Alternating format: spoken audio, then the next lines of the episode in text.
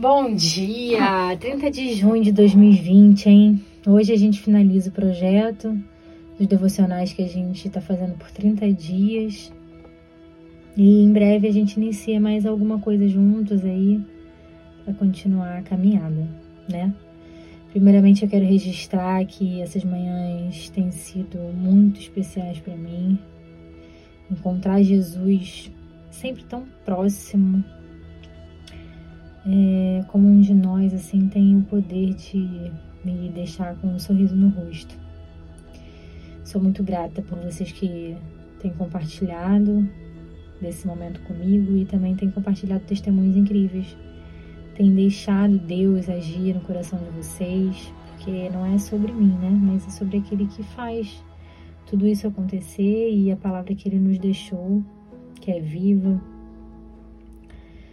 Enfim, em tudo que vivemos existe resposta em Cristo, sabe? E é, é isso que me realmente me surpreende, me deixa esperançosa.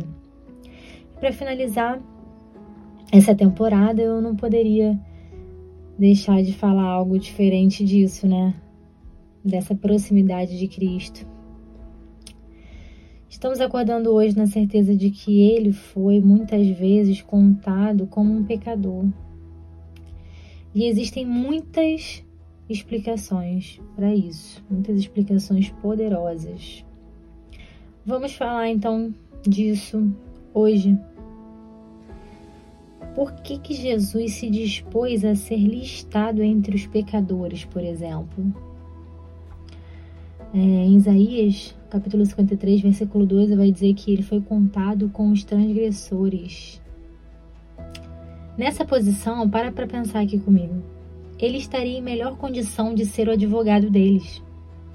Em alguns julgamentos, existe uma identificação tal entre o advogado e o cliente que, aos olhos da lei, eles não podem ser vistos separadamente. Então, quando o pecador é levado a juízo, o próprio Jesus aparece ali ele se levanta para responder à acusação. Ele aponta para o seu lado, suas mãos, seus pés e desafia a justiça a trazer qualquer coisa contra o pecador que ele representa.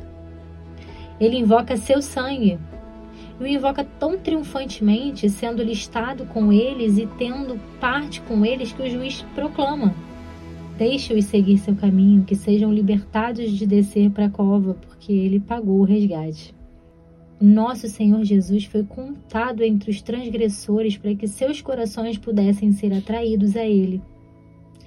Quem pode ter medo daquele que está arrolado na mesma lista que nós? Certamente podemos ir corajosamente a Ele e confessar a nossa culpa.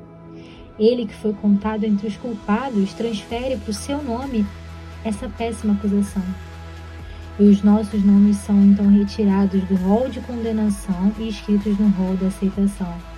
Que existe uma transferência completa entre Jesus e seu povo.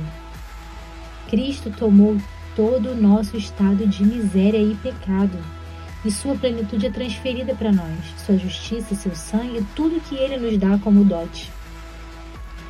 Que nos regozijemos então nessa união com aquele que foi contado entre os transgressores, possamos provar que somos verdadeiramente salvos ao ser manifestadamente contado com aqueles que são novas criaturas em Cristo.